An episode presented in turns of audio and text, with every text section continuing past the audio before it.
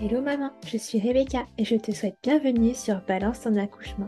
Maman d'un petit garçon et complètement bouleversée par la maternité, je te propose de retrouver ici chaque semaine un ou plusieurs nouveaux récits d'accouchement avec des mots authentiques, sans filtre et sans tabou.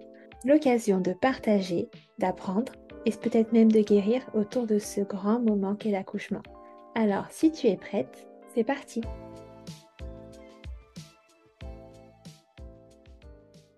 Alors bonjour, merci de me rejoindre pour ce nouvel épisode du podcast. Alors pour commencer, est-ce que tu pourrais te présenter s'il te plaît en me donnant ton prénom, en me disant combien d'enfants tu as et quel âge ils ont, et puis en ajoutant tout ce que tu aurais envie? Euh, bonjour Rebecca, euh, merci de m'avoir invitée. Je m'appelle Virginie, j'ai 39 ans pour encore quelques jours et euh, je suis l'heureuse maman de trois enfants. Et quel âge ils ont du coup? Alors, j'ai deux jeunes filles que j'ai eues euh, d'une première réunion. Euh, l'aînée a 14 ans, la seconde a 11 ans. Et puis, euh, j'ai eu la chance de pouvoir refaire ma vie. Et on a eu une petite princesse qui aura 4 ans prochainement au mois de septembre. Ah oui, donc plein d'expériences à nous raconter. Oui. Alors, première petite question. Euh, est-ce que tu avais pensé accouchement dès le début de tes grossesses? Alors, pas du tout. C'est vrai que j'étais plutôt focalisée sur la grossesse euh, en elle-même. Euh, mes deux filles, donc mes deux filles aînées, sont issues de parcours de PMA. Donc, c'est vrai que la, question de l'accouchement s'est posée vraiment au dernier moment, je dirais, au dernier trimestre. Voilà, j'ai commencé à me poser des questions. Et puis, c'était la période un peu où Baby Boom est sorti à la télé. Ok. Donc, euh, je me documentais là-dessus, grossière erreur, je pense. Euh, parce que moi, je croyais que c'était comme à la télé. On arrivait, on perdait les os, et puis un quart d'heure après, on avait le bébé dans les bras. Donc, j'étais partie avec cette idée-là, en fait. Ouais, c'est pas question de projet de naissance, de réfléchir. Alors, pas du tout. Pour la première, pas du tout. En plus, j'étais euh, quand même relativement jeune. Euh, j'avais 25 ans. Donc, clairement, pourtant, j'ai suivi hein, les cours de préparation à l'accouchement. Alors, euh, je pense que j'ai dû avoir la préparation la plus basique. Voilà, la poussée, euh, le sein, le biberon, mais c'est tout. Mais c'est vrai que je l'ai pas très bien vécu après coup. Voilà, je pense que je n'ai pas été correctement préparée. Et puis comme autour de moi, bah, j'étais la première de la famille, etc. Voilà, c'est vrai que c'est un peu moi qui ai essuyé les plâtres. Ouais, tu as fait, as fait le crash test. Exactement. Ok, bon alors, euh, la première grossesse, est-ce que tu, bah du coup, parcours PMA, donc sûrement un peu compliqué, est-ce que tu te souviens de cette grossesse, ça s'est bien passé? Oui, je m'en souviens très très bien. C'est une grossesse, alors effectivement, j'ai eu beaucoup de mal à tomber enceinte. Mais après, c'est une grossesse qui s'est très très bien passée euh, au dernier trimestre. Euh, j'ai eu quelques nausées le premier trimestre, mais rien de, de, de, de, de fou, quoi. Quelques nausées le matin à jeun, mais mais c'était tout. J'ai travaillé jusqu'à la dernière, euh, la dernière semaine, euh, donc sept mois et demi, hein, je crois, si je dis pas de bêtises. Oui. J'habitais euh, plutôt loin de chez moi, donc la route, non, j'avais aucun problème. Puis j'ai commencé à avoir de l'hypertension gravidique dans mon dernier trimestre. Et là, ça a commencé à se compliquer un petit peu. D'accord. Et ça, du coup, tu avais trop de tension quand tu allais à tes rendez-vous, c'est ça? En fait, oui, c'est ça. Ils avaient constaté déjà ben, dans l'analyse d'urine mensuelle que j'avais beaucoup d'albumine. Ça, cumulé avec une, tension artérielle élevée, caractérise euh, l'hypertension gravidique, donc c'est uniquement lié à la grossesse. Et euh, ça peut être très dangereux pour la maman et pour le bébé. Donc j'ai été particulièrement surveillée euh, lors de mon dernier trimestre. Ok, d'accord. Et ça te stressait, ça? Ou tu te disais juste ça va, ça va aller? Bah alors au début, ça me stressait pas plus que ça parce que je sais que bah, les femmes enceintes, on a tendance à faire plus attention que, que la normale. Mais le dernier mois, quand la sage-femme passait régulièrement, puis que les résultats étaient moins bons, alors c'était, alors il y a tout un tas de choses, mais il y avait un monitoring déjà systématiquement, la prise de tension et puis des bandelettes euh, urinaires. Et je voyais tout de suite à la couleur quand j'étais plus du tout dans, les, dans le cadre. Donc parfois, je devais faire des contrôles en plus à la maternité. Et jusqu'au dernier contrôle de la sage-femme, elle a jugé que les résultats n'étaient pas du tout euh, satisfaisants. Coup, elle m'a envoyé donc consulter en urgence euh, à la maternité. Ok. Et qu'est-ce qui s'est passé du coup ce jour-là? Alors, je suis, j'ai eu la chance de tomber sur euh, le gynécologue qui travaille, un gynécologue qui me suivait habituellement. et donc, il a été très sympa, il n'a pas du tout été affolant. Voilà, il m'a expliqué que bah, maintenant, on ne pouvait plus attendre. Qu'il allait falloir me déclencher rapidement parce que la tension montait trop, que j'avais trop d'albumine et que ça devenait dangereux à la fois pour le bébé et pour moi. Donc, euh, il m'a dit, écoutez, vous stressez pas. Il m'a fait tous les examens euh, sur place. Donc, il m'a fait une échographie. Il m'a fait encore une analyse d'urine, une Ok, prise de d'accord. Et sang. toi, tu m'a dit, vous comment, chez vous, préparez vos affaires tranquillement et vous revenez demain matin peur? pour un déclenchement. Bah, j'étais soulagée euh, parce que bah, ça commençait à être long et puis c'est un peu avoir une épée de Damoclès au-dessus de sa tête parce que tous les jours, on attend le passage de la sage-femme. Et on se demande un petit peu à quelle sauce on va être mangé. Donc là, je me suis dit, bon, ben ça y est, ça va être fini. En plus, je commençais à avoir un gros bidou, j'en pouvais plus. Et donc, euh, c'est vrai que ça a été un soulagement. Et puis après, euh, ça a enchaîné avec l'excitation de, de l'accouchement. Donc, euh, non, j'étais plutôt dans une bonne dynamique ce jour-là. ouais. T'étais à quel stade de ta grossesse? J'étais à ma trente-neuvième semaine. Ah oui, donc t'étais quand même pas trop mal. Non, non, j'étais vraiment sur la fin. euh, puis j'étais de base un petit peu ronde. Donc, plus les kilos de la grossesse, bien que j'en avais pris que 13, euh, ça commençait à me peser. Ouais. Voilà. Et on t'avait parlé du déclenchement, tu savais à quoi t'attendre ou pas du tout? Absolument pas. Euh, ni pendant mes préparations euh, à l'accouchement, euh, ni quand j'ai vu le médecin la veille et qu'il a expliqué qu'il allait me déclencher. C'est la sage-femme qui m'a expliqué les choses au fur et à mesure quand je suis arrivée à la clinique. Ok. Bon, alors ce, ce lendemain matin, alors, comment ça s'est passé? Ben, je suis arrivée toute pimpante avec toutes mes petites valises, mes petites affaires. Euh, on m'a installée, on m'a fait un monito. Euh, j'avais des petites contractions, mais, euh, mais rien d'affolant. Et puis donc la sage-femme est venue, elle m'a expliqué. Donc euh, en ce qui me concerne, ils ont utilisé un tampon pour faire mûrir le col. Donc elle me l'a, elle me l'a mis. Alors euh, c'était pas douloureux euh, particulièrement. Elle m'a beaucoup mis la pression dans le sens où elle m'a dit euh, c'est un tampon qui coûte très très cher. hein. Alors surtout si vous allez aux toilettes, vous tirez pas sur la ficelle. hein. Donc elle m'avait fait très peur avec ça. J'avais peur de le perdre à tout moment. Je n'osais même plus bouger. Euh, donc ça c'était aux alentours de 9 heures du matin. Après donc j'étais sous monito. Les contractions ont commencé un petit peu à arriver, mais rien de douloureux. Euh, ils m'ont quand même servi un plateau repas euh, en fin de matinée. Euh, et puis je me, c'est- et puis c'est quand j'ai voulu m'asseoir sur le bord du lit pour euh, manger, j'ai entendu un énorme crack. Donc je me suis levée, je me demandais ce que c'était, et quand je me suis levée, j'ai perdu les os. Ok. Donc là, ça c'est un petit peu, voilà, là ça s'est un petit peu plus affolé. Là, t'as eu baby boom, là, pour le coup. Ah oui, là pour le coup, euh, je me suis dit, oh, ben, c'est super, euh, ça va aller super vite. euh, et puis, euh, et puis, et puis pas vraiment en fait. Ouais. Et du coup, au niveau des douleurs, à ce moment-là, ça allait, niveau contraction? Elles ont commencé à, s'in- euh, les contractions ont commencé à s'intensifier, euh, mais c'est vrai que bah, j'étais plutôt, euh, j'avais, j'avais plutôt juste, juste envie de me doucher et de me changer, euh, parce que c'est vrai que c'est quand même pas très très agréable. Euh, mais au niveau des contractions, ça allait. Donc une fois que je me suis changée, je me suis remise dans le lit. euh, pour le moment, ça allait. C'était pas, non, c'était pas plus douloureux que ce que je l'avais imaginé en tout cas. D'accord. Donc, toi, à ce moment-là, tu te dis, c'est trop cool, ça va aller super, comme sur des roulettes.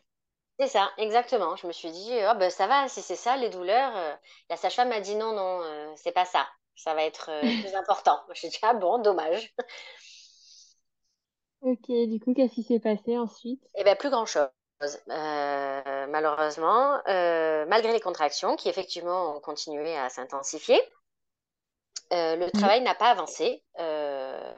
J'étais dilatée à un déjà quand on m'a déclenché et je suis arrivée péniblement sous les alentours de 15 heures à 3. Ok. Mais voilà, donc ça a été très long. Euh, donc euh, j'ai pu avoir la péridurale parce que je commençais à avoir trop mal qu'aux alentours de 16 heures. Euh, mais euh, malheureusement, ben, forcément, la péridurale, ça ralentit encore aussi un peu le travail. Et donc, euh, je suis restée à 3 pendant euh, très longtemps. Je suis restée à 3 d'ailleurs jusqu'au bout. Euh, jusqu'à... Oui, oui, jusqu'au bout. Ouais, d'accord.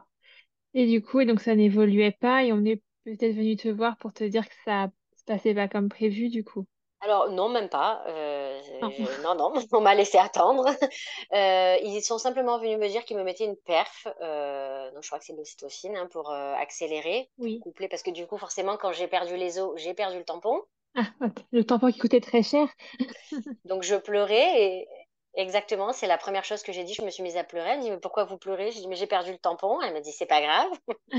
On t'en a pas remis un toi après la la paix. Non. D'accord. Non, non, ils m'en ont pas mis. Du coup, ils m'ont passé en perf. Euh, mais effectivement, les contractions étaient euh, beaucoup plus fortes. Le travail n'avançait pas.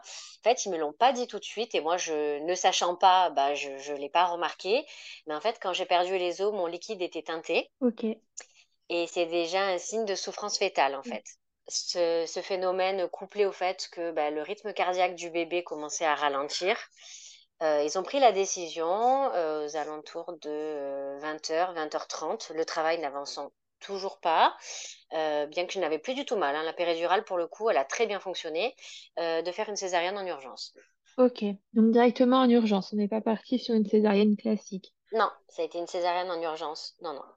Parce qu'en fait, euh, le rythme du bébé euh, ralentissait beaucoup trop. Et toi, comment tu l'as vécu à ce moment-là? Bah, ça a été la grosse panique. Ouais. La grosse panique, parce que alors la césarienne, euh, pour moi, ça n'arrivait jamais. Euh, ça pouvait pas m'arriver. J'étais pas du tout préparée. En même temps qu'on t'annonce que tu as une césarienne, on te dit le papa ne pourra pas venir. D'accord, il pouvait. Donc, en l'espace de, de une demi-heure, je me suis retrouvée euh, sur une table d'opération en fin de péridurale. Bah, comme ils n'ont pas voulu me faire une rachie, ou je sais pas si on peut une fois qu'on a une rachie, enfin, ils n'ont pas voulu renouveler la péridurale, ils m'ont mis le masque. Et donc, c'est ce qui fait que Donc anesthésie générale. Alors, pas vraiment général, parce que j'ai des quelques, on va dire, quelques apparitions. Je me souviens qu'on me parlait, mais je n'ai pas vu mon bébé Ouais. sortir, je n'ai pas entendu mon bébé pleurer. Et en fait, quand je suis revenue à moi, ils étaient déjà en train de me recoudre. D'accord. Donc, je me souviens avoir demandé, mais est-ce qu'elle est née? On m'a dit oui, oui, elle est née. J'ai dit à quelle heure, au lieu de demander comment elle allait, je ne sais pas pourquoi. Donc, on m'a donné l'heure, 21h31. Et puis, euh, voilà, je me souviens juste quelqu'un qui disait, bah, il manque une compresse. Donc, euh, il y a eu un petit mouvement de panique. Tout le monde a dû recompter les compresses jusqu'à ce que le pédiatre dise que c'était lui qui l'a vu. Ok. Mais voilà, je n'ai ni vu ni entendu mon bébé. On me l'a pas montré et, et euh, ça a été un petit peu réveil, réveil en panique, on va dire. Ouais, c'est traumatisant quand même. Oui, parce que bah, j'imaginais le pire de suite. Je sais pas pourquoi. Euh, c'est vrai que bah, encore une fois, on s'attend, on accouche, le bébé il pleure, euh, voilà. Et là, de pas de pas l'avoir entendu, euh, oui, ça a été ça a été un peu compliqué. Ouais. Et elle était quand même dans la pièce ou elle était partie dans une autre pièce du coup? Elle- Non, elle était dans une autre pièce à côté, dans une autre pièce à, à côté du bloc, et euh, le pédiatre était en train de s'en occuper, et elle avait déjà donné euh, au papa pour faire le, le pot à pot, en fait. Donc lui, il pouvait la voir. Oui, lui a pu l'avoir, mais euh, moi non. Ouais, super. Oui, Et c'est. toi, t'as pu la voir à quel moment du coup? Alors moi, j'ai pu l'avoir quand ils ont terminé de me recoudre. Ils m'ont mis, en- comme c'était en début de nuit, ils m'ont laissé dans une salle de travail pour pouvoir me surveiller.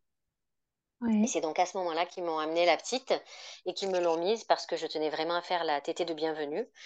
Euh, donc voilà, je l'ai vue, mais peut-être, euh, je sais pas, je te dirai une heure après seulement. Ouais, quand même. Hmm. Oui, c'est une éternité pour une jeune maman. Ah oui. D'accord. Et donc du coup, bah quand même, quand tu l'as vue, t'as t'as ressenti du soulagement, de l'amour, le coup de foudre? Ah oui, moi c'était, euh, je, je suis née pour être maman. J'ai tellement mal vécu euh, mes difficultés à tomber enceinte que oui, moi ça a été euh, le coup de Ouais. foudre au premier regard, l'amour inconditionnel. euh, j'ai oublié tout le reste en une fraction de seconde. Et euh, oui, on a été fusionnels euh, dès le début. Oui, oui. Ok. Et alors au niveau de ton post-accouchement, comment ça s'est passé? Eh ben, écoute, alors je sais pas si c'est parce que j'étais toute jeune, euh, mais ça s'est super bien passé. Alors bon, j'ai été sondée, euh, mais le lendemain matin, donc j'ai passé la nuit en salle de réveil complète avec la Ouais. petite. Euh, le lendemain matin, ils m'ont remis en chambre. Euh, je leur ai demandé quand je pouvais me lever. Ils m'ont dit, bah, écoutez, il faut d'abord qu'on vous enlève la sonde, etc. Si vous voulez, on peut vous le faire de suite si vous vous sentez. Donc, euh, bah, j'ai dit oui. Donc, ils m'ont descendée. Et euh, je me suis levée en fin de matinée, donc euh, plutôt rapidement. Et je me suis occupée de mon bébé parce que le papa n'était pas resté la nuit, ni, ni la première nuit à la maternité, enfin dans la chambre avec moi. J'étais toute seule. donc j'ai pu me lever, m'occuper toute seule de mon bébé. je gambadais le deuxième jour, je gambadais comme un lapin dans les couloirs de la maternité avec mon berceau. Hein. Je remise et pas, t'avais pas mal plus que ça, surtout la cicatrice de la césarienne. Alors ça, ça tiré quand j'essayais de me lever ou de me redresser, mais sinon non. Non, non, j'ai vraiment eu un post-accouchement super. Mm. Ok, bon, c'est bien. Au moins ça. Ça, après le petit trauma, peut-être que ça a aidé aussi avec le traumatisme, tu t'es dit, tu t'es tellement focalisé peut-être là-dessus que bon, à côté, ça allait. Elle était, là, tout allait. Oui, voilà, je crois, effectivement, je, crois que tu as raison. Je crois que j'étais tellement heureuse d'être enfin maman que le reste, et puis le parcours PMA, c'est déjà tellement traumatisant parfois, et physiquement et psychologiquement, que ça, ça me semblait, bah, c'était rien du tout, quoi. C'était largement surmontable et ça en valait tellement la peine. Ouais. Oui, alors euh, à quel moment tu t'es dit euh, on va recommencer, surtout un parcours PMA, tu t'es peut-être posé la question plus tôt? Oui, alors euh, en toute honnêteté, je me suis posé la question euh, dès la visite post-accouchement, donc au un mois de, de mon bébé. Euh, je suis retournée voir l'obstétricien qui m'avait suivi pour ma fin de grossesse, vu que j'avais été suivie en PMA la moitié, la première moitié de ma grossesse, puis par un obstétricien. C'était pas celui qui m'avait accouché, donc. je suis tombée sur un médecin charmant, je l'appelais docteur carte vitale parce qu'il disait bonjour carte vitale et c'était à peu près tout pendant les rendez-vous. Hein. et puis, je venais d'accoucher, j'étais toute contente, donc j'arrive dans son cabinet. Bonjour, carte vitale. Euh, oui, bah, oui, carnet de grossesse, parce qu'à l'époque, on avait des carnets de grossesse à faire remplir. Je sais pas si ça existe toujours. Euh, donc, je lui dis, mais docteur, j'ai déjà accouché. Ah, ça n'existe plus? Bah oui, non, tu vois, je, suis vieille ringarde. non, non, maintenant, on se euh, débrouille, en fait. On amène notre dossier et on se débrouille pour avoir un carnet si on a envie, mais... D'accord. Donc, il me dit, je lui dis, mais j'ai accouché déjà. Il me dit, ah oui, c'est vrai, une césarienne, c'est moi qui vous l'ai faite. Je dis, non, non, c'était pas vous, c'était en urgence. Elle me dit, ah oui, donc il ressort un tas de papiers, là, je ne sais même pas ce qu'il regarde.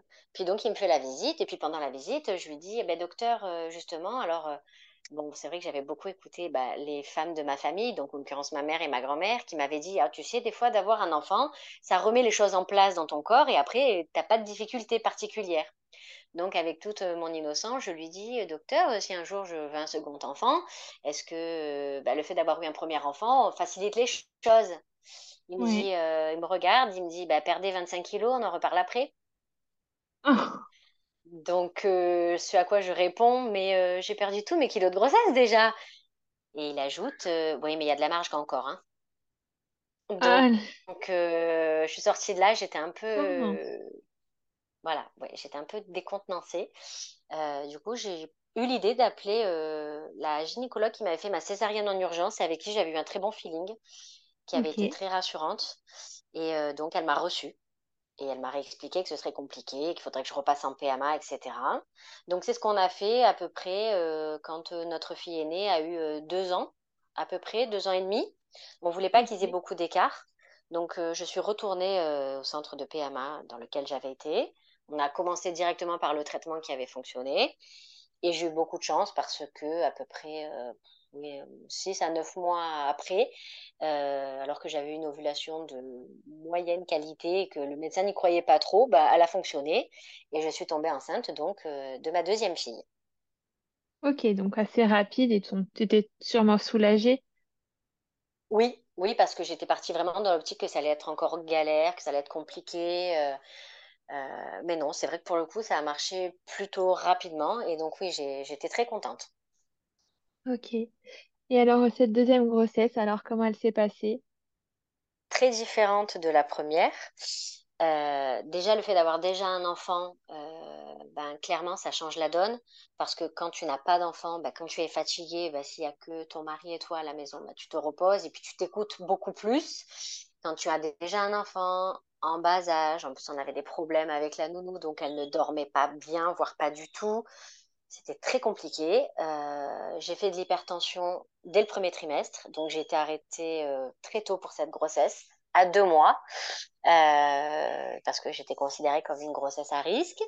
donc j'ai été arrêtée dès le deuxième mois et ça a été très très dur. J'ai eu beaucoup de nausées, Beaucoup de tensions, beaucoup de. J'ai eu pareil, j'ai eu une, des lombalgies, beaucoup, une sciatique persistante. Donc j'ai eu une deuxième grossesse euh, beaucoup, beaucoup moins confortable euh, que la première. Ok, donc tu étais sous surveillance euh, rapprochée, si on peut dire? Oui, c'est ça, exactement. J'avais, je devais aller tout- toutes les semaines chez la sage-femme. J'avais, bon, en plus de mon rendez-vous mensuel, prise de tension euh, à la maison. J'avais un appareil, bandelettes aussi. J'étais beaucoup plus surveillée, oui. Et est-ce que ça se passait quand même bien au niveau clinique, si on peut dire? On t'a pas, on t'a pas parlé de, de repos forcé ou de déclenchement potentiel? Non, on m'a pas parlé de déclenchement. On- J'étais vraiment toujours limite au niveau de la tension. Euh, donc euh, voilà, on me disait d'essayer de me reposer. Donc c'est vrai que quand euh, bah, ma grande était à l'école, je me reposais. Euh, mais euh, non, sinon la grossesse en soi, euh, c'est plutôt bien passé. J'ai pas eu d'autres complications hormis ces, ces- ces petits problèmes de tension. Oui, Qui sont quand même pas si petits. Oui, c'est vrai. Enfin, oui, c'est vrai que c'est quand même. Mais enfin, il y a des personnes qui cumulent et j'ai cette chance de Oui, n'avoir oui. eu que ça. Voilà, on va dire. Ok. Et alors, du coup, est-ce que euh, à- de ce temps-là, est-ce qu'il était question de faire un accouchement à voix basse après césarienne ou pas du tout? C'était forcément là, une césarienne qui t'attendait. Ben, c'est clairement ce qui m'a angoissée par contre euh, moi rapidement. Euh, je l'avais tellement mal vécu, j'étais tellement frustrée, tellement en colère et que j'ai tout de suite posé la question. Euh, donc on m'a dit que ça dépendrait du déroulement de ma grossesse, que c'était envisageable, qu'il avait pas, voilà, que c'était très courant de pouvoir faire un accouchement à voix basse après une césarienne, donc de pas me focaliser là-dessus, que ce serait possible, mais que ça dépendrait de mon terme et de la manière à la, auquel j'étais arrivée au terme en fait. Ok. Et du coup, est-ce que tu te préparais d'une manière particulière pour ça ou pas spécialement? Alors oui, là, j'ai quand même gardé dès le début dans un coin de ma tête que ben, la césarienne, ça existait, euh, que ça m'avait pas empêché de donner naissance quand même à mon enfant, de faire de moi une maman, qu'il fallait voilà un peu que je la dédiabolise. Euh, puis je m'étais du coup beaucoup plus documentée aussi. Euh, mais je l'ai gardé dans un coin de ma tête. Mais mon objectif, c'était l'accouchement voix basse. Je voulais donner la vie par un accouchement voix basse. C'était vraiment... Donc je, je faisais tout ce qu'on m'avait recommandé, euh, les massages du périnée. Euh, ben, je marchais, je, enfin, j'ai fait tout ce que j'ai pu. J'ai essayé de prendre le moins pas possible. J'ai pris que 11 kilos pour ma deuxième grossesse. Bon, j'étais toujours ronde de Ok. base, mais 11 kilos, c'est quand même pas, Bah, c'est pas c'est c'est énorme. classique moins. Voilà, donc euh, du coup, je me suis dit, euh, je vais mettre toutes les chances de mon côté. Donc j'ai voulu tout essayer jusqu'au bout. Ok. Et alors, roulement de tambour, qu'est-ce qui s'est passé euh, en fin de Et, grossesse? Et ben, fin de grossesse, euh, ben, j'ai pas eu besoin d'un déclenchement parce que ma tension s'était quand même euh, stabilisée. Euh, j'étais D'accord. très fatiguée en fin de grossesse parce que j'ai eu un... Alors au début, on m'avait dit que mon bébé ne serait pas plus grosse que sa sœur. Et puis en fait, euh, je pense qu'ils se sont trompés un peu dans les estimations. Déjà, j'avais un ventre énorme. J'étais enceinte de trois mois, on me demandait quand est-ce que j'accouchais ou si j'avais des jumeaux, ce qui était très vexant. Alors au début, je disais mais non, euh, mais non, c'est pas pour tout de suite. Non, c'est pas des jumeaux. euh. À la fin, j'en avais marre. Je disais il y en a qu'une, mais elle a besoin d'espace. Euh, parce que j'ai fait un surplus de liquide amniotique en fait. Donc j'avais un ventre euh, énorme, donc j'en pouvais plus. La fin de grossesse a été très dure. Euh, du coup, à la dernière visite de ma sage-femme, euh, une des dernières visites, je lui ai demandé si elle pouvait pas procéder à un décollement, décollement de la poche. Euh, ce qu'elle a fait. Euh, c'était quand même pas le meilleur moment de ma vie, je tiens à le préciser. il y a des personnes à qui ça fait pas mal du tout, il y en a ça fait très mal, du coup. euh, Alors, ça, c'est pas vraiment que ça fait très très mal, c'est que c'est surtout très désagréable. Voilà, c'est c'est une sensation très étrange, très désagréable. Euh, donc, elle est venue l'après-midi, elle m'a fait ce décollement. Euh, le soir, j'étais très fatiguée, je suis allée au lit vers 21h. Et à 21h30, euh, pareil, j'entends un gros crack. Donc, je me lève en sursaut et euh, j'ai quand même eu l'élégance de ne pas perdre les os dans mon lit, mais à côté. Donc, j'ai perdu les os euh, à 22h30. Voilà, donc le travail s'est mis en route plus rapidement. Là, j'ai commencé à avoir mal vraiment de suite. Ouais. Est-ce que tu t'es dit, je vais rester un peu chez moi pendant le travail ou pas Alors non? Non, pas Non. spécialement parce que euh, là, vraiment, ça, ça a commencé de manière très intense. Euh, et puis, on était quand même relativement loin de la maternité, à peu près euh, une quarantaine de minutes. Ah oui, oui. Voilà, donc j'ai pas voulu prendre de risques. Dès que j'ai vu que j'avais perdu les os, qu'il n'y avait pas de doute sur le sujet, j'ai dit on y va. D'accord. Et du coup, donc, on est arrivé à l'hôpital. Comment ça s'est passé? Déjà, est-ce que la perte des os était, était teintée cette fois ou Non, pas? non, non. Ou Alors tu cette l'as vu? fois, euh, voilà, non, non, cette fois je l'ai vu, oui, oui, c'était parfaitement clair et transparent. Donc c'est vrai que je suis partie euh, beaucoup plus sereine à la maternité. Ouais. Euh, donc quand nous sommes arrivés à la maternité, euh, vous êtes sûr que c'était bien le liquide amniotique, euh, c'est pas de l'urine? Euh, bah, j'ai dit vu le volume, oui, je, je suis, cer- je suis certaine, oui. Donc ils m'ont installé, ils m'ont fait un premier monito. Effectivement, j'avais de très grosses contractions, très rapprochées. Et puis au bout de 20 minutes, plus rien. Ah, Donc, j'étais à deux quand je suis arrivée à la maternité. J'étais déjà dilatée à deux. Ouais. mais les contractions, se sont arrêtées. Ok, comme ça d'un coup. C'est ça, comme ça d'un coup. Peut-être un, peut-être un peu le stress aussi qui n'a pas aidé. Euh, oui, peut-être. Oui, oui, c'est vrai que... Bon, après, j'étais encore une fois euh, plutôt euphorique que stressée là, à ce moment-là. Ah, Mais euh, peut-être qu'inconsciemment, je, je voulais garder ce bébé pour moi. Je voulais pas le laisser sortir. Euh, oui, c'est vrai qu'on pourrait aussi partir là-dessus. Mais donc, ben voilà, donc on m'a installée dans une chambre. Euh, on m'a pas Ouais. mis tout de suite en, en salle de travail. Euh, on m'a installée dans une chambre euh, pendant quelques heures. Et puis dans la nuit, euh, j'ai recommencé à avoir des grosses contractions. Donc on m'a remis dans une salle de travail. On m'a dit que si je voulais tenter la voix basse, il fallait que j'essaye de retarder la péridurale le plus possible pour pas que ça me coupe dans mon travail. Donc on m'a mis à disposition une baignoire. Je pense que j'ai vidé euh, toute l'eau chaude de la maternité pour de, deux ou trois années. j'ai trempé jusqu'à en avoir la peau toute fripée. Euh, j'ai fait beaucoup de ballons, j'ai marché dans les couloirs. Euh, j'avais tellement mal que ça me provoquait des vomissements. Les gens, Ah ils me regardaient, ils avaient de la peine pour moi parce que des fois, je m'arrêtais, je pouvais même plus marcher. Ça a été douloureux, mais je, me, je, je, je prenais sur moi et je voulais vraiment y arriver, donc je continuais. C'est pas grave, ça a passé, ça dure pas longtemps. Et je repartais, je repartais, et un coup le bain, je m'habillais, je marchais, le ballon. Donc, euh, voilà. Donc, comme le travail euh, n'avançait pas, ils m'ont remis dans une chambre euh, le lendemain, dans la journée.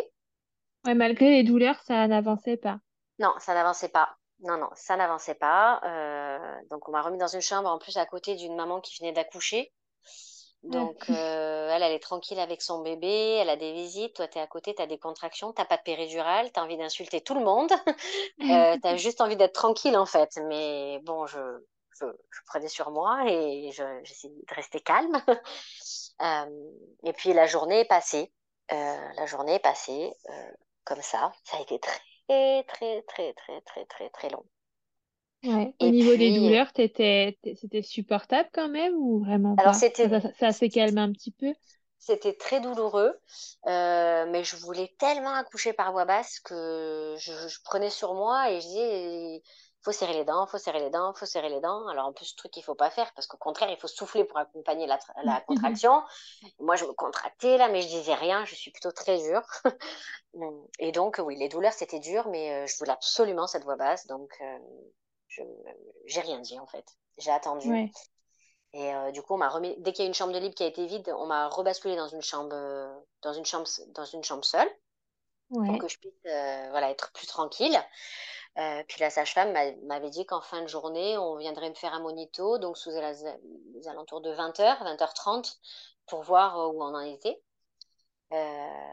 Donc, ça faisait déjà presque 22 heures hein, que j'étais là. J'en avais marre. Et Quand la sage-femme, oui, la sage-femme est venue. Elle m'a fait euh, une visite. Alors ça, c'était horrible. J'ai jamais eu mal comme ça. Et pourtant, elle n'était pas du tout, euh, euh, elle n'était pas brusque ou quoi que ce soit, mais la douleur était insupportable.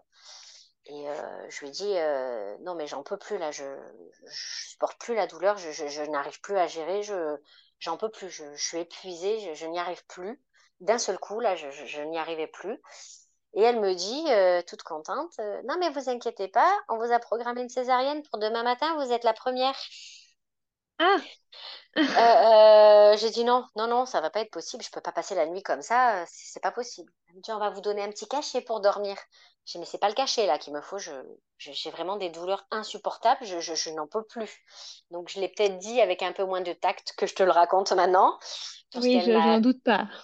Voilà, elle m'a quand même dit, bon, on va appeler le docteur. Donc elle a fait venir le gynéco de garde, euh, qui m'a ausculté très rapidement et qui a dit, euh, on ne peut pas attendre, risque de rupture utérine, il faut faire une césarienne en urgence.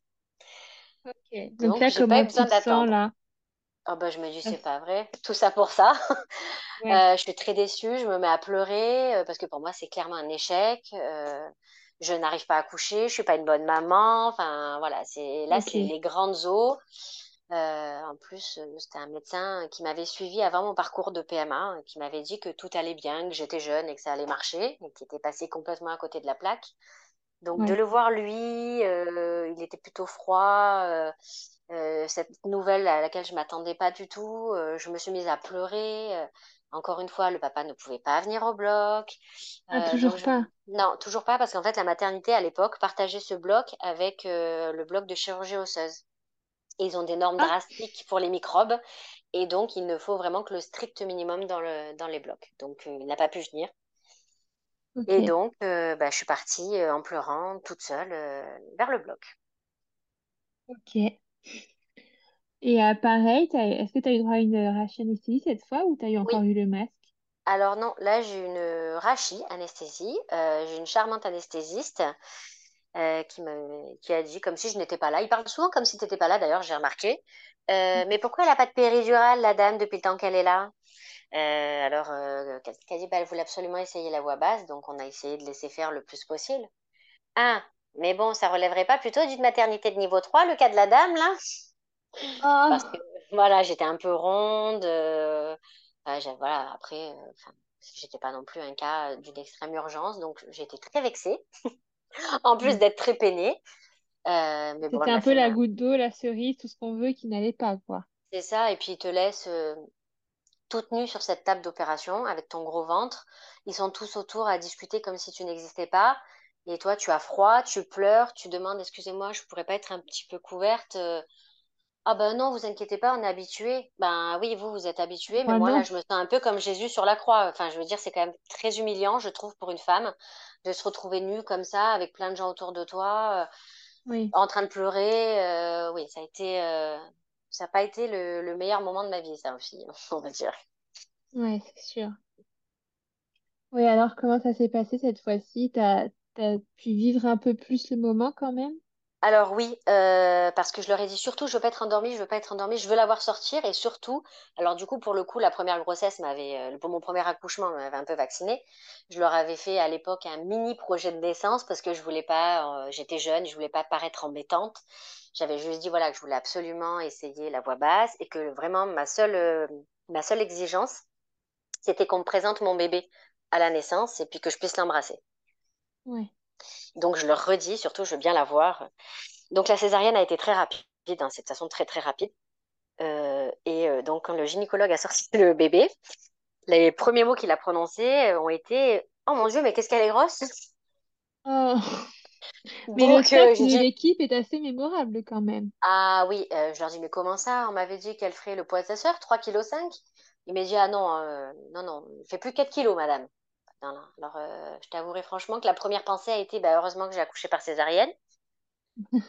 voilà, ça a été, je me suis rassurée comme ça. effectivement, elle pesait 4 kg 120. Ah oui. Euh, oui, un beau bébé. Euh, et puis donc, du coup, ils m'ont recousu. donc, pareil, j'ai passé la nuit en salle de naissance. et donc, tu l'as vu tout de suite cette fois? Ils, ils l'ont présenté tout de suite. J'ai pu l'embrasser. Je l'ai entendu pleurer. Et là, j'ai été soulagée voilà, très très soulagée. Ok. Et du coup, bah, pareil, c'est le papa qui a fait le premier pot à pot? Exactement. Exactement, le premier pot à pot avec le papa, le temps que je, il termine de me recoudre. Euh, ensuite, ils m'ont mis en salle de naissance. Pareil, j'ai voulu essayer, enfin, je, voulais faire la tétée de bienvenue uniquement parce que je, n'avais pas envie d'allaiter, c'était mon, choix que je revendiquais. Euh, et là, on m'a dit, ah, c'est dommage, hein, parce qu'elle tète bien déjà. Hein, euh. Oui, oui, mais euh, après une césarienne, c'est extrêmement douloureux aussi. Euh, c'était ma deuxième césaриenne. Euh, donc, non, je me suis affirmée. J'ai dit, bah oui, elle tête bien, mais elle prendra le biberon. voilà, c'est comme ça. donc, je me suis un petit peu plus affirmée. mais voilà, ça a été quand même un moment magique aussi. Pareil, coup de foudre au premier regard. de l'amour puissance 1000 qui s'est démultiplié. c'était, c'était un moment, un beau moment. Ok. Une fois, une fois l'accouchement lui-même passé, ça allait mieux, quoi. Oui, oui, oui. oui, oui, je suis tout de suite passée à autre chose. Je, oui, je, je n'y ai même plus Ouais. pensé, en fait. Et pareil, au niveau de ton post-accouchement, tu courais partout le lendemain matin aussi? Là, ça a été un petit peu plus compliqué le lendemain matin. Euh, le papa il avait dû repartir travailler. Bah, pareil, hein, il n'a pas pu rester. Donc, j'étais toute seule avec mon bébé. Euh, en plus, il elle était en couveuse parce qu'elle avait une température corporelle un petit peu trop basse. Donc, elle était en couveuse à côté de moi, mais il m'avait mis les petites portes de l'autre Ah, côté. Sauf que je ne pouvais pas me lever parce que j'étais encore sondée. Ok. Euh, donc je sonnais en pleurant, mon bébé pleure, il me veut, je n'y arrive pas. voilà. c'est- Donc j'étais un peu plus angoissée. euh, mais après, une fois qu'ils m'ont levé la sonde, pareil, là, j'ai pu me lever en fin de journée, un petit peu plus tard. En fin de journée, je me suis levée, j'ai passé ma première nuit toute seule encore. Ouais. Euh, mais j'ai pu m'occuper, me lever et m'occuper de mon bébé. Oui, je mettais vraiment un point d'honneur. Je ne voulais pas les laisser à la nurserie, je voulais vraiment m'en occuper moi. Donc là, ça a été un petit peu plus long, mais, euh, mais j'ai réussi. Avec brio, du coup. Avec brio, je sais pas, mais du mieux que j'ai pu et avec beaucoup de volonté, ça c'est sûr. Tu m'étonnes. Après, euh, une césarienne, se lever, c'est quand même pas euh, le plus simple. Non, non, c'est vrai que c'est douloureux. Et puis euh, après, c'est un peu psychologique aussi. Du fait que ça avait été déjà ouvert une première fois, puis là une seconde fois, euh, j'avais peur que ce soit plus fragile. Ouais. Alors euh, j'osais moins, on va dire. J'étais plus sur la retenue que la première fois. Ok. Oui, alors du coup, euh, nouvelle vie. Euh, quand Exactement. quand euh, s'est fondé le projet BB3? Euh, alors effectivement, j'ai refait ma vie donc euh, plusieurs années après. Euh, mon mari donc avait déjà trois enfants, lui, trois garçons d'une première union. Et euh, alors on n'en avait pas vraiment parlé, voire euh, pas du tout. Euh, il savait que moi j'avais eu des difficultés pour tomber enceinte, surtout que la pathologie euh, était vraiment de mon côté. Donc moi j'avais toujours dit que je me refusais à retourner en PMA, que c'était trop difficile et trop dur. Et que, euh, voilà, je, je lui avais toujours dit que le plus grand regret dans la vie, ce serait de ne pas avoir eu d'enfant avec lui, parce qu'il aurait été pour moi le père idéal pour mes enfants et que j'aurais aimé que mes enfants aient, parce que c'était un papa extraordinaire. Et donc, on n'en avait plus reparlé. Ouais. On en avait, on avait laissé ça comme ça, on n'en avait plus reparlé. Et puis, euh, j'ai eu des soucis avec mes stérilés D'accord. qui euh, étaient rejetés par mon corps. Donc, j'ai perdu deux stérilés. Ok. euh, en peu de temps. Ouais, ils se décrochaient en fait. Ah, d'accord. Donc voilà. Donc le deuxième, donc c'est ma gynéco qui après m'a suivi et qui, en qui j'ai toute confiance. Elle m'a dit celui-là c'est impossible, il peut pas se décrocher. D'ailleurs quand elle me l'a mis, j'ai particulièrement eu mal. Euh, celui-là il peut pas se décrocher. Et deux mois après, je sais pas, je, je sentais quelque chose de, de pas normal et donc j'y suis retournée et elle m'a dit bah écoutez, euh, elle me l'avait enlevé comme ça avec les mains, Ah euh, avec les doigts. Donc, elle m'a dit, je voulais plus reprendre la pilule parce que, bah, avec la PMA, tout ça, j'ai eu beaucoup d'hormones, j'avais pris beaucoup de poids, j'avais un dérèglement hormonal, j'avais fait une sleeve entre, après ma deuxième grossesse, j'avais perdu 50 kilos. Donc, j'avais retrouvé un équilibre dans ma tête, dans mon corps, euh, et voilà, je voulais plus reprendre tout ça, je voulais pas retomber euh, dans la pilule, euh, les hormones synthétiques, tout ça, je, je, voulais plus. Donc, je m'étais dit, bon, elle m'a toujours dit, hein, Madame Toussaint, le risque zéro n'existe pas. Hein, je vais pas vous dire que vous tomberez plus jamais enceinte. Mais bon, je connaissais suffisamment mon corps et comment il fonctionnait, voilà, pour ne pas prendre de Ok. contraception. Donc c'était ouais sans contraception. Oui, je suis restée sans contraception pendant euh, trois ans. Ok. Oui, donc ça marchait bien hein, au début. Oui. Jusqu'à? Euh, jusqu'à un jour où euh, un retard de règles. Euh, c'est vrai que ces derniers mois, j'étais pas très, ré- j'étais devenue un peu moins régulière. Ouais. Et donc, je dis à mon mari, je m'inquiète un petit peu, j'ai du retard. Il me dit, oh, bah, tu sais, toi, ces derniers mois, tu as pas mal de retard. Il me dit, bah, tu travailles en face d'une pharmacie, va t'acheter un test, au moins t'es tranquille. Ouais. Tu pensais quand même à Donc, ça un petit peu ou tu pensais que c'était vraiment euh, un dérèglement? euh, non, au fond de moi, je pense que je savais. Je pense que je savais. Et donc, je vais m'acheter ce test. euh, et donc, c'était en fin de journée, après mon travail. Je me suis dit, bah, je le ferai demain matin. Dans la nuit, j'arrivais pas à dormir. À 4 heures du matin, je me suis levée.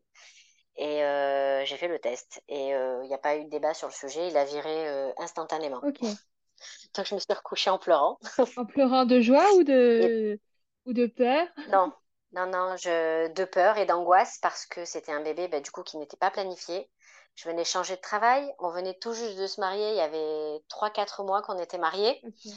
voilà, donc j'avais quitté, j'avais tenté une, une, orientation professionnelle. Mon papa était très malade. Donc oui, c'était un peu le ciel qui m'est tombé sur la tête. D'accord. Donc le matin au petit déjeuner, il m'a dit, mais pourquoi tu pleures?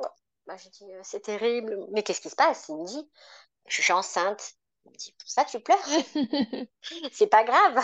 Je, c'est, Donc oui, ça a été, donc elle n'était pas prévue. donc c'est quand même posé la question de qu'est-ce qu'on fait? Oui. Parce qu'on était déjà à la tête d'une famille de cinq enfants recomposés. voilà, c'est pas toujours facile. je venais de changer de travail. Est-ce qu'on va y arriver? On n'est plus tout jeune. Euh, voilà, il faut savoir qu'à l'époque, l'aîné avait 21 ans de la fratrie. Euh, ma fille aînée en avait 11 déjà. Mmh. Euh, donc, qu'est-ce qu'on fait, qu'est-ce qu'on fait pas? Voilà, donc ça n'a pas été forcément très bien accueilli de mon côté, la nouvelle de ma famille. Voilà, ma maman, de qui je suis très très proche, je pense que c'est surtout par excès d'amour et, et, par peur. voilà, elle avait peur, donc quoi, j'allais me lancer. Est-ce que qu'allait être ma vie avec tous ces enfants? Enfin, c'était déjà difficile. Donc, c'est vrai que je me suis retrouvée un peu toute seule pour faire mes choix. Mais euh, peu de personnes comprennent. Et quand tu passes par la PMA, euh, envisager de mettre un terme à une grossesse spontanée, c'est. Oui, c'est encore plus dur, ouais. Ouais, c'est. Je n'y arrivais pas. Imaginico, elle a été, mais elle a outrepassé son rôle de médecin. Elle me recevait sans rendez-vous parce qu'elle me dit euh, Madame Toussaint, vous êtes sûre vous êtes enceinte? Je lui dis bah, écoutez, oui. J'ai fait un test. Elle me dit, oh, ben ça, c'est pas toujours très fiable. Je dis, oui, quand c'est négatif, c'est pas toujours très fiable. Mais là, euh, donc elle m'a prescrit une prise de sang. Effectivement, elle m'a rappelé deux heures après. Elle m'a dit, oui, je vous confirme, parce que par rapport à mes dates, ça correspondait pas, en fait. Par rapport à la date de mes dernières règles, elle me disait que c'était pas possible. Parce que c'était trop. Donc j'ai fait une ovulation tardive. C'est ça. En fait, j'ai ovulé deux jours avant la date de mes règles. Ah oui. Ce qui fait que j'ai eu mes règles, quand même mais que j'étais enceinte. Donc, euh, elle a été formidable, elle a été d'un soutien, mais euh, incroyable. Et mon mari aussi, pour le coup, euh, il m'a jamais jugé. Il a toujours, il m'a dit, tu feras ce que tu voudras. Moi, cet enfant, on, a, on pourra l'accueillir. C'est ton corps. Je, je, respecterai ta décision. Et donc, il m'a vraiment laissé prendre ma décision, la mienne. Voilà. Et donc, on a, on s'est dit, bah, de toute façon, si on le fait pas maintenant, c'est une chance. Voilà, le, voilà, on, a toujours dit qu'on regretterait de pas avoir d'enfants ensemble. Ben voilà, ben on tente l'aventure. on s'est lancé. c'est ça, exactement. Donc on s'est lancé. Ok. Et alors, du coup, tu as mis longtemps à prendre cette décision? Oui. Ouais. Euh, oui, oui. Euh, j'ai su que j'étais enceinte euh, le 15 janvier. c'est une date qui, que je connais, donc le 15 janvier, je me rappelle très bien. Euh, donc j'étais enceinte bah, de tout juste euh, ben, 15 jours. Ah oui. oui, parce que c'est un bébé du 31 décembre. Ah. Et donc, euh, ben voilà, donc oui, j'ai eu, je sais qu'on, enfin, j'avais jusqu'à la dixième semaine pour me décider. Et donc, oui, jusqu'à la huit ou neuvième semaine, on va dire, enfin, en toute franchise, je pense que j'ai fait traîner jusqu'à la huit ou dixième semaine pour annoncer mon choix. Mais euh, dans mon cœur et dans ma tête, il était déjà fait depuis le début, je crois. Oui, dès que tu as, dès que as vu le test, tu t'es dit c'est bon. Oui, enfin moi, je, j'avais tellement pleuré de ne pas arriver à tomber enceinte que vraiment, je ne pouvais pas me résoudre à, à refuser ce cadeau. Peut-être dans d'autres circonstances, la question se serait posée différemment. Mais là, on venait de se marier, on était amoureux, on avait de quoi accueillir ce bébé. Euh, euh, donc oui, j'ai pas, je ne pouvais pas m'y résoudre. Ouais. Et alors, du coup, cette, cette suite de grossesse, ça s'est passé comment? Alors, une grossesse à, 30, alors, à 36 ans, j'avais 36 ans, euh, on m'a dit que c'était une grossesse gériatrique. Ouais, le fameux terme qui est adorable. mais euh, je lui ai dit, mais j'ai que 35 ans. Elle me dit, ben oui, justement, euh, c'est à partir de là que c'est gériatrique. Ah, d'accord. C'est horrible. Hein. Ah oui, bah, parce que 35 ans pour une femme, excuse-moi, surtout maintenant, euh, on est tous sauf des grands-mères, quoi. Oui, oui, puis les enfants arrivent de plus en plus tard en plus, du coup, ça devient juste la norme en fait. Exactement. Euh, donc, euh, bah écoute, euh, c'est très différent. déjà, bah, j'en avais deux, Oui, plus les enfants de mon mari. plus les enfants de mon mari, donc ça faisait déjà une grosse fratrie à gérer. Mon travail.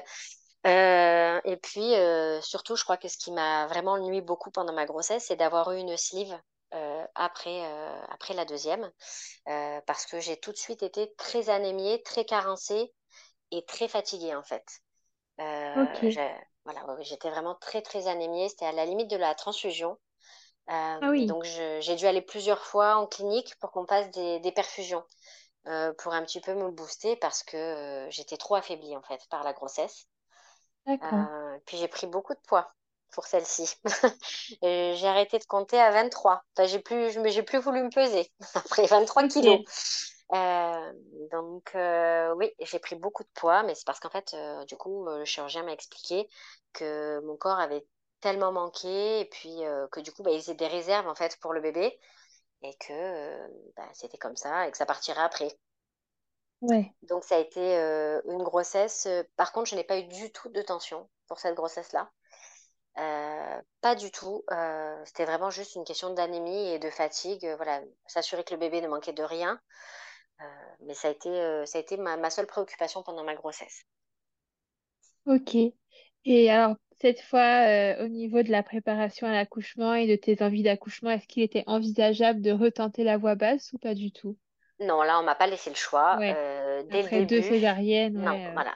Dès le début, on m'a dit, c'est pas possible, ce sera une césarienne programmée. Donc là, dès le premier trimestre, les dés étaient jetés.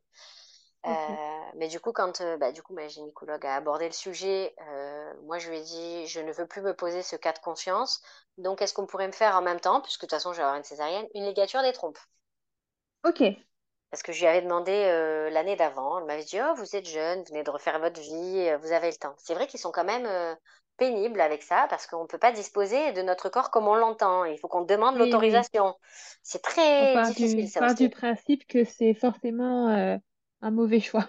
Exactement, alors que c'est, il n'y a pas de mauvais choix, il y a le choix de chacun. Euh, donc elle m'avait dit, euh, bon, ok, d'accord. Donc euh, le fait d'avoir négocié ma ligature m'a donné l'impression d'avoir une petite victoire. Donc je l'ai, bon, puis après j'étais résignée. et puis je savais du coup de par mes deux précédents accouchements que ça ça m'avait pas empêché de donner la vie différemment parce que pour la deuxième je l'ai senti sortir, je l'ai accompagnée. Donc euh, bah, je m'étais résignée. Je m'étais dit bah c'est aussi donner la vie, c'est différent mais mais c'est pas moins bien et c'est juste pas la même chose. Donc je m'étais résignée, mais on m'a pas du tout laissé le choix. Non non. Oui, oui. Après, ça multiplie les facteurs de risque aussi. Exactement. Oui oui. L'âge, euh, le, mon passé, donc tout ça, c'est vrai que non, non, on m'a pas laissé le choix, donc j'avais ma date. Je savais, euh, je savais quel jour elle devait naître. Et tu savais ça du coup dès le premier trimestre ou on l'a fixé un peu plus tard? Non, euh, non, non, ça, ils me l'ont donné vraiment euh, à partir du septième mois. Ok. Septième, à la- peut-être même à la visite du huitième mois. À la visite du huitième mois, euh, bah, comme c'est tombé euh, à la fin des vacances, c'était euh, bah, au mois de septembre. euh, il y avait encore des médecins en vacances, donc euh, voilà, comme je voulais à la base que ce soit ma gynéco qui, qui s'en occupe, elle m'avait donné une date.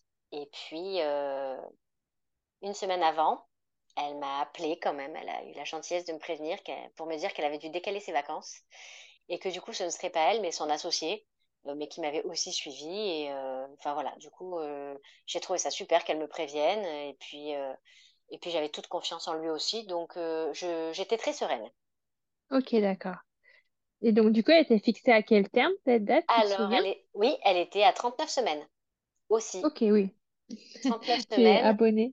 Oui, parce que en plus, euh, alors contrairement à ses deux sœurs aînées, euh, la petite dernière était un petit bébé et on m'a annoncé euh, un petit bébé maxi 3 kilos.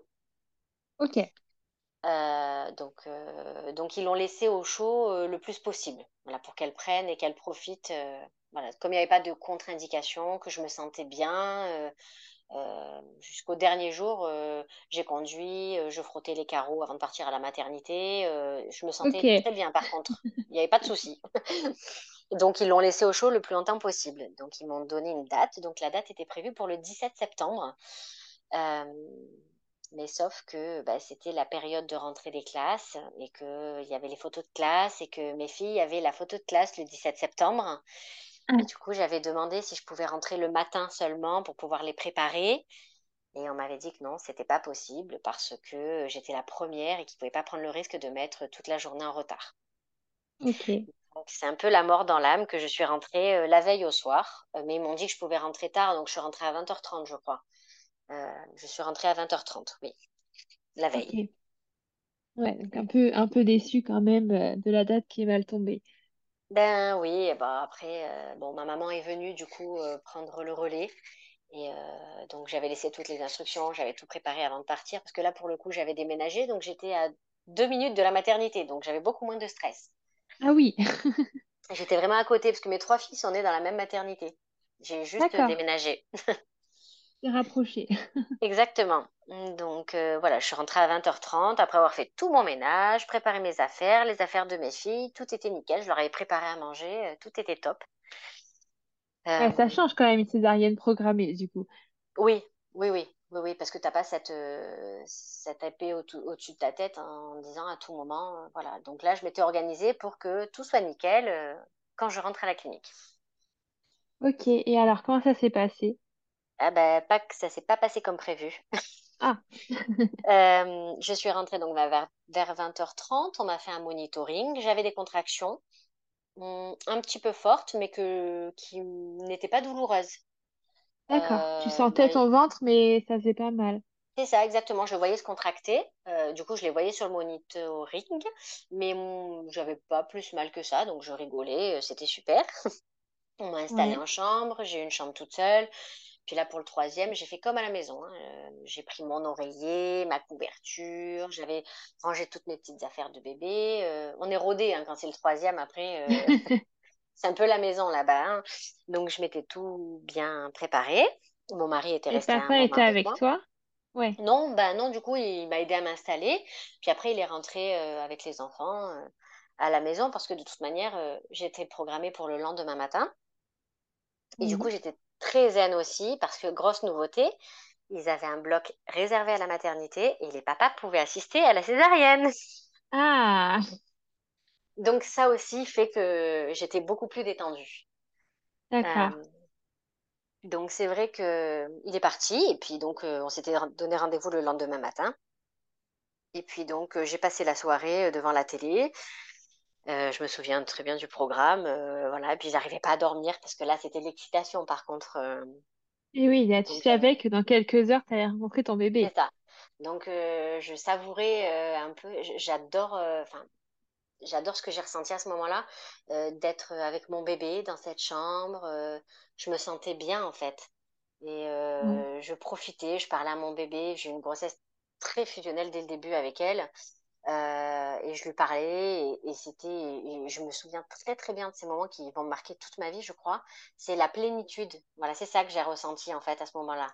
J'étais bien, je me sentais bien, j'allais encore accoucher, j'allais avoir ce bébé, on allait agrandir la famille. Oui, j'étais euh, super bien, mais du coup j'étais tellement bien que j'arrivais pas à dormir. Ouais. Et du coup j'ai demandé si on pouvait me donner un petit cachet pour m'aider un peu à me détendre. Donc la sage-femme est venue, elle m'a donné un petit cachet. Et euh, je me suis mis sur le côté avec mon petit coussin. Euh, puis j'allais m'endormir. Quand tout d'un coup, le fameux crack est revenu. Ah. Et j'ai même pas eu le temps de me retourner. Euh, j'ai entendu splatch. Donc, bon, ben, j'ai compris hein, que je venais de perdre les os. donc, je sonne parce qu'il faisait nuit dans ma chambre et j'avais la sonnette à côté. La sage-femme vient, qu'est-ce qui se passe? Je lui dis, j'ai perdu les os. Vous êtes sûre Oui, je suis sûre. elle allume la lumière, elle voit que ça coule de partout. Elle me dit, bougez pas, j'arrive. donc, euh, elle m'a aidé à me lever, à me changer. Elle a refait mon lit. Euh, et puis donc, euh, je finissais de, me changer. Elle me dit, bah, écoutez, prévenez votre mari tranquillement, mais bon, vu vos antécédents, il n'y a pas d'urgence, parce qu'en plus, j'avais le staphylo, euh, pardon, le strepto, pardon, il ne faut pas mélanger, c'est très mauvais le staphylo. J'avais le streptocoque B, donc il a fallu me faire une dose d'antibiotiques avant la naissance. D'accord. Euh, donc elle m'a dit, voilà, prévenez simplement votre mari, vous lui dites que vous avez perdu les os, le programme n'a pas changé, euh, et puis vous venez, donc ma chambre était au bout du couloir, et puis donc l'accès aux salles de naissance de l'autre côté. Elle me dit, finissez de vous changer, je vous attends. Donc j'appelle mon mari, toute contente, il allait se coucher. Euh, je lui dis, bah, écoute, voilà, je viens de perdre les os, mais bon, t'inquiète pas, ça change rien, on, se voit demain matin. D'accord, euh, d'accord. Donc me voilà partie euh, dans le noir, dans ce couloir qui n'est pas long en soi. hein. Il doit avoir euh, 5-6 chambres euh, de chaque côté avant d'arriver au bout du couloir. C'est une petite maternité. Et d'un coup, d'un seul, des contractions que jamais de ma vie je n'ai ressenties, des douleurs mais incompréhensibles qui m'ont euh, scotché. Impossible d'avancer, impossible de crier parce qu'il y avait toutes les mamans qui dormaient. Et je me retrouve toute seule dans ce couloir, dans le noir, et je me dis, euh, ça va être compliqué là. Il n'y a, il y a personne. Je me suis dit, ils vont bien venir hein, à un moment donné quand ils voient que je viens pas. Et je sais pas combien de temps ça a duré. Ça n'a pas dû durer longtemps, bien que dans mon esprit, ça ait duré une éternité avant que la sage-femme revienne et me dise, mais qu'est-ce que vous faites? Et je lui dis, je peux plus avancer. Elle me dit, comment ça, vous pouvez plus avancer? Je dis, non, j'ai trop mal. Elle me dit, comment ça, trop mal? Oui, très très mal. Euh, donc elle est allée chercher un fauteuil roulant pour m'emmener en salle de travail et euh, elle m'a posé sur la table, elle m'a examinée et euh, elle me dit, vous habitez loin? Alors je lui dis, bah non, on habite au lac. Alors il y a un petit lac à côté de la maternité où j'habite. Je sais pas pourquoi elle me dit au lac d'Annecy? Je dis ah non non pas du tout. Non non pas du tout. À deux minutes de la clinique là vraiment. Elle me dit euh, va falloir que vous rappeliez votre mari. Ça va pas pouvoir attendre. Le travail euh, s'est lancé trop vite en fait. Donc euh, il va falloir euh, faire une césarienne en urgence. Ah non. Et la voix basse, c'était Voilà. pas du tout envisageable à ce moment-là, vu que c'était Non lancé, parti? Non. Non, non, euh, mon utérus était trop fragile en fait et trop Ok. cicatriciel. Et euh, donc euh, voilà, donc, donc de suite branle-bas de combat. Appelez votre mari. euh, donc je vais réveiller le, le gynécologue. Donc elle est allée chercher le gynéco. J'ai appelé mon mari. euh, donc une première fois. Donc euh, le gynéco vient euh, m'ausculter. Euh, elle dit oui césarienne euh, tout de suite. On va vous préparer. Vous avez appelé votre mari? J'ai dit oui oui. euh. Et donc il s'inquiétait de. Il faut qu'il arrive vite là maintenant. Euh, j'ai dit oui, non, mais il arrive, le pauvre, il a dit juste je bois un café pour me réveiller, euh, j'arrive. Euh, donc euh, voilà, donc mon mari est arrivé sur ces entrefaites et, et, on m'a préparé pour, pour la péridurale. Ok. Péridurale qui s'est pas très bien passée pour ce coup-là. Ah, parce que bah, déjà, il a fallu aller vite parce que les contractions étaient très fortes, très rapprochées. Ouais. Euh, et puis la petite piqûre qu'ils font en anesthésie locale avant euh, n'a pas fonctionné et qui Ah, s'est ah oui. repris trois fois. Ah, quand même. Euh, oui, donc ça, ça a été euh, vraiment, euh, très- pourtant j'étais habituée, mais très très dur. Je, je me souviens, j'avais le nez qui coulait sur la sage-femme qui me tenait, je, je pleurais, j'avais le nez qui coulait et, et elle me, elle m'embrassait sur la tête, elle me dit, vous êtes courageuse, vous êtes courageuse, vous allez y arriver. Mais c'était tellement difficile, j'en pouvais plus, j'avais trop mal. Au bout de la troisième fois, il a réussi parce qu'il me croyait pas. Il me dit, mais non, c'est pas possible. Euh, et puis dès qu'il me touchait, je hurlais. Il me dit Ah oui, oui, effectivement, c'est pas endormi. Non, non, c'est pas endormi. Oh. Donc euh, c'est vrai que donc là, bon, une fois que la péri a été posée, euh, très vite j'ai été soulagée. Donc voilà, donc ça a été, ça a été vraiment différent. Ils m'ont installée en salle de, du coup dans le bloc. Ils m'ont installée, ils m'avaient mis des chants. Euh, voilà, c'était vraiment différent. Le papa euh, est arrivé. euh, je me serais crue dans un remake de Grey's Anatomy avec sa tenue toute bleue de chirurgien et je, je me souviens m'être fait la réflexion de dire qu'il était trop beau. Euh, et puis voilà, il s'est mis à ma, tête, à ma tête, donc de derrière le champ et puis, euh, puis la césarienne a commencé. Euh, Ok. Donc ils ont réveillé le, c'était une dame, le gynécologue de garde, une jeune nouvelle médecin euh, dans cette clinique. Elle, elle était avant, elle exerçait ailleurs avant. Euh, Ok. elle n'était pas très sympa avec les sages-femmes déjà. Elle était très sèche, je m'en souviens hein, vraiment. Euh, même avec moi, parce qu'ils avaient oublié de m'enlever mes chaussons, mais ça s'était fait tellement vite. Donc, euh, enfin voilà, donc elle râlait parce qu'il y avait mes chaussons dans le bloc. Et Ouais. puis donc, euh, elle commence à parler avec la- l'infirmier qui était là, et comme si j'étais pas là. Euh, euh, grossesse non désirée. Euh, Alors je lui dis non, elle n'était pas attendue, mais si je suis là, c'est qu'elle était désirée quand même. Oui. Euh, voilà, et puis donc effectivement, elle a vu que j'avais différentes cicatrices, et dont une, parce que je m'étais fait refaire le ventre. Euh, j'ai une abdominoplastie euh, après mes, ma sleeve et mes deux grossesses. Et D'accord. donc elle m'a dit, euh, bah, vous savez, hein, la cicatrice que vous avez là, vous pouvez l'oublier, hein, vous n'aurez pas la même. hein. Bah, je ai dit, euh, oui, mais en même temps, euh, c'est pas votre travail, quoi. Il faut juste faire sortir ce bébé, la question ne se pose pas. Je sais très bien que mon ventre ne sera plus le même, mais c'est pas la question, en fait. Euh, faites sortir le bébé, le reste, c'est pas grave. Non, mais parce que je préfère vous le dire. Hein. Ben oui, ben oui, merci. C'est gentil pour cette précision. Euh, donc effectivement, le bébé est sorti très vite. Ils ont même eu, ils ont proposé à mon mari de, de s'approcher, donc pour qu'il la voie sortir. Donc il l'a vu tout de suite. il n'a pas pu couper le cordon quand même. Ils n'ont pas voulu. Néanmoins, ils nous l'ont présenté tout de suite. Elle a pleuré tout de suite, ils nous l'ont présenté. Et puis, euh, il est parti avec aussi, donc pour le pot à pot, en attendant de terminer. Et puis, euh, je leur ai rappelé qu'il fallait pas qu'ils oublient, euh, du coup, de me faire ma ligature des trompes. Oui. vous êtes sûr, hein, parce que c'est irréversible. Hein? Bon, enfin, bon, on n'est pas à l'abri, il y a quand même des risques, elle m'a dit, de réimperméabilisation des trompes. Ah oui, ah, faut bah, vraiment. J'ai dit, là quand même, je ne veux pas avoir autant de malchance dans ma vie non plus. Euh, donc euh, voilà, donc elle s'est assurée de mon consentement euh, par différentes personnes. Et puis donc elle a procédé à la ligature des trompes avant de me refermer. Ok. Donc ça c'est fait. oui, ça c'était fait. pareil, donc du coup il est, elle est née à 2h06, donc ça a été très vite. Hein. J'ai perdu les os à minuit et à 2h06 elle était dans mes bras. Donc, ouais. Enfin, dans mes bras, dans les bras de son papa plutôt. donc on nous a mis là aussi pour nous surveiller en salle de, en salle de, de travail en fait pour qu'on soit tranquille. J'ai fait aussi la tétée de bienvenue. Euh, puis le papa ne m'a pas quitté.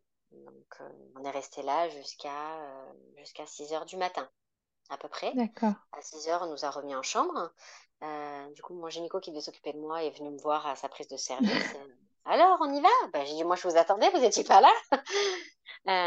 donc, il est venu, voilà, on a discuté cinq minutes. Et puis, et puis, voilà. Et puis là, ça a été un petit peu plus compliqué, pour le coup. Ah oui. Euh, parce que bah, la sage-femme est venue euh, à soulever le drap euh, pour voir si tout était en ordre. Et puis, non, en fait, je faisais une hémorragie. Donc, le pansement était imbibé de sang. donc, elle, m'a dit, je reviens. Elle est allée chercher le gynécologue de garde, qui était encore, bah, du coup, toujours la, dame sympathique, là. Ah, c'était pas ton gynécologue que tu, que tu non, connaissais, du coup? il était en doublon. Non, lui, il était venu en doublon, en fait, pour faire les César programmés. Et elle, elle n'avait pas terminé sa garde encore. Euh, elle, a terminé. C'était la passation un petit peu. Oui, euh, il faisait la passation, quoi. Euh, donc, elle a soulevé la couette. Elle a dit bon, vous refaites tous les pansements en compressif. voilà. Vous, alors, elle m'a prescrit des médicaments. puis, donc, elle est partie. Donc, ils m'ont refait mon pansement. un pansement compressif. Et puis, euh, donc, ils m'ont dit euh, enfin que dans la journée, elle avait quand même pris de mes nouvelles. Euh, j'ai été particulièrement suivie par les autres, du coup, mais elle était quand même inquiète et elle a appelé pour prendre de mes nouvelles parce que j'ai quand même perdu beaucoup de sang. Et puis, il y avait une maman qui était malheureusement décédée dans cette maternité un an auparavant. Ah. voilà, d'une hémorragie de la délivrance. donc, on va dire que dans mon, ma malchance, eh ben, euh, j'ai eu cette euh, maman là, euh, le cas de cette maman qui a fait qu'ils ont été beaucoup plus vigilants. Oui. Parce que j'ai, été que le début ça. Ça a été très très compliqué. j'ai pu me lever pareil en milieu d'après-midi. Malgré tout, j'ai voulu me lever pour m'occuper de mon bébé. donc je me suis levée, bien que j'ai mon mari est resté la première nuit. Enfin, c'était vraiment un autre contexte, mais je tenais vraiment à me lever pour m'occuper d'elle. Donc je me suis levée, mais euh, oui, c'est vrai que j'avais toujours, je perdais toujours vraiment beaucoup de sang. Euh, donc ça a duré plusieurs jours. Et le, ah oui, quand même. oui, le troisième jour, je crois, en fin de journée, euh, en montant sur le lit, donc avec la césarienne, c'est un peu compliqué, donc j'y allais un petit peu à genoux en marche avant, là. je sens un gros, un, un gros plof dans ma culotte. Et j'ai dit, écoute, appelle la sage-femme. Elle me dit, mais qu'est-ce qu'il y a? Je lui ai dit, je, pense qu'ils ont oublié un bout de placenta. je ne sais pas pourquoi j'ai pensé à ça. Parce que vraiment, j'ai perdu quelque chose, littéralement. Quelque chose de gros en plus. donc il a eu peur, il est de suite allé chercher la sage-femme. Et donc elle vient me voir, j'étais dans les toilettes et je lui dis, écoutez, regardez ce que je viens de perdre. donc je lui montre c'était, en fait, euh, elle m'a dit non, en fait, c'est parce que vous faites une hémorragie. En fait, c'était des caillots agglutinés, mais ça devait faire euh, presque un kilo. C'était énorme. Ah oui. Très impressionnant. Ah, quand même. Ah oui, oui, c'était très, très impressionnant. Euh, donc, ils ont appelé, donc ça, c'était troisième jour, ils ont appelé le gynéco de garde. C'était le fameux gynéco qui, qui m'avait suivi avant ma PMA et qui m'avait fait ma césarienne pour la deuxième, celui qui a beaucoup de tact. Et accessoirement, celui qui s'était occupé de la maman qui est décédée. Donc, j'étais pas très ah, rassurée.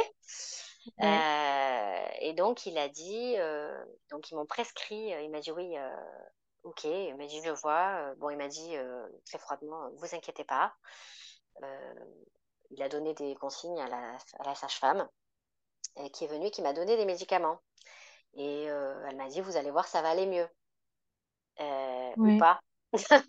ou pas. Euh, parce qu'en fait, c'est le médicament qui donne pour les IVG. Et en fait, pour ah. faire des, des contractions encore à l'utérus, pour que tu élimines en fait tout ça. Et euh, les douleurs, c'est juste mais insoutenable. C'est horrible. Euh, je me souviens, l'ostéo était venu pour s'occuper du bébé. ils font une consultation gratuite. J'ai été incapable de l'écouter. J'ai dit excusez-moi, il faut que j'aille dans la salle de bain. Et je me souviens m'être mise à genoux dans la salle de bain, pleurer de douleur. Et euh, du coup, ben, mon mari me dit ça va pas, euh, donc il appelle la sage-femme. Et elle me dit euh, c'est normal, vous savez, normalement maintenant la procédure c'est plutôt un curtage à vif. Donc lui est de la vieille école, donc il a préféré vous donner les cachets. Mais il m'avait pas du tout prévenu. Et ça a été, mais ça a été terrible, vraiment. C'est inimaginable. Et euh, ça a duré euh, quelques heures. Ok. Et, euh, ça a été ouais, horrible. Oui, ça n'a pas l'air très agréable. Surtout quand tu n'es pas prévenu, c'est ça encore. On t'aurait prévenu que ça allait être compliqué et ce qui t'attendait, ça aurait peut-être été, enfin, pas plus agréable, mais au moins tu aurais su. C'est ça, et puis je me suis, je me suis terriblement inquiétée parce que j'avais en mémoire cette histoire de fait divers. Euh, je perdais beaucoup de sang. Euh, j'étais très inquiète. Oui. Vraiment. Et puis je, voyais que euh, je voyais l'inquiétude quand même. Les sages-femmes essayaient de me rassurer, mais je, voyais que c'était pas normal. oui, donc je j'étais pas j'étais pas très bien, j'étais pas très sereine. ouais, tu m'étonnes. Donc du coup, ça a pris quelques heures et ça s'est entre guillemets résorbé tout seul. En fait, une fois que les contractions se sont arrêtées, oui, j'ai perdu beaucoup moins de sang. C'est devenu, euh, enfin, c'est resté dans la norme, on va dire. Et euh, ils m'ont quand même gardé euh, presque sept jours à la maternité. Je suis sortie le septième jour, en fait, au lieu du cinquième, parce que bah, du coup, j'avais une hémoglobine trop basse. Voilà, ils ont, fait des réserves de sang. Ils ont dû faire des réserves de sang parce que j'étais vraiment limite transfusion. Du fait que déjà j'étais anémie avant, malgré les poches de fer qui m'avaient bien reboosté, euh, voilà, ils avaient demandé du sang, etc. Ils avaient pris les devants. Et euh, voilà, le septième jour, je suis rentrée chez moi avec mon bébé. Et euh, mais j'ai eu un post-partum beaucoup moins sympa. J'ai mis vraiment beaucoup plus de temps à en remettre. J'ai été très fatiguée. J'ai eu mal. voilà, ça a été le plus difficile des trois. Bien que j'ai été le mmh. mieux préparée. Tu vois, paradoxalement. Oui, oui, au final. Mais bon, c'est pas fait comme prévu non plus. Du coup, C'est ça, exactement. Mais euh, ça a été, oui, j'ai mis euh, oui, un bon mois à, être sur pied euh, en forme comme j'ai l'habitude de l'être. Ouais, Ah oui, quand même. Oui. Et du coup, là, tu as dû, dû te bénir d'avoir que ça soit la dernière grossesse et que ça, ça se reproduira plus. Ah oui, non, clairement, j'ai eu peur pour ma vie en toute sincérité. Je suis pas douillette, je, suis très positive, mais j'ai vraiment eu très très peur. Et non, là, je me suis dit, c'est plus envisageable. Donc, euh, j'ai vu la ligature comme une bénédiction. Et c'est formidable d'ailleurs. Euh, je, je, revis, c'est, c'est incroyable le confort que ça apporte. Euh, c'est génial. Oui. oui, de plus y penser, parce que du coup. Exactement. Non, non, je n'y pense plus. non, j'ai plus ni de pilule à prendre, ni de stérilet qui se décroche, ni de c'est vraiment, euh, ouais, je, je, me, voilà, je, je savoure parce que c'est vraiment, c'est vraiment génial. Ouais, c'est quand même le comble d'être passé d'une PMA à une ligature des trombes. N'est-ce pas? La vie est bizarrement faite. Euh, la vie est bizarrement faite, oui, c'est vrai. C'est ça. Mais euh, c'est une belle histoire au final. Ah oui, oui, très. Et bah du coup, merci beaucoup pour cette histoire que tu as partagée, pour ces trois expériences pareil, mais différente à la fois, et crescendo du coup. Ben écoute, je, je suis ravie d'avoir pu partager ces moments avec toi. j'espère ne pas avoir été trop bavarde. et puis, j'espère, voilà, il faut surtout, si j'ai si j'ai un conseil à donner aux futures mamans, écoutez-vous et surtout faites-vous entendre. c'est pas parce que vous êtes jeune, que c'est votre premier bébé, que votre ressenti n'est pas bon ou est moins important. Euh, affirmez-vous, affirmez vos choix. Et puis, euh, et puis euh, regardez Baby Boom, mais ne le prenez pas pour argent comptant. voilà, c'est mon conseil. Regardez comme une série, en fait. Exactement, parce que c'est des beaux moments, et, mais ça prépare, on va dire. Mais ça, c'est juste en façade, quoi. Il faut pas, faut pas juste, faut pas juste penser à ça. ça pour acquis. Exactement, voilà, chercher mes mots et surtout, voilà, trouver trouver la préparation qui vous convient pour que, que cette préparation euh, vous amène au plus beau jour de votre vie. Oui. Oui, bah, merci encore à toi. Eh bien, avec plaisir. Merci beaucoup d'avoir écouté cet épisode jusqu'au bout. S'il t'a plu, n'hésite pas à me laisser une petite note sur l'application d'écoute sur laquelle tu es actuellement et à me laisser un petit commentaire sur Apple Podcast. Quelques petits instants qui pourront beaucoup m'aider à grandir. Si tu souhaites échanger sur cet épisode ou si tu souhaites toi aussi participer à cette aventure, n'hésite pas à me contacter sur les réseaux sociaux. Les liens sont en barre d'infos. En attendant, je te donne rendez-vous mercredi ou vendredi prochain selon le jour auquel tu écoutes et je te dis à très bientôt pour un nouvel épisode.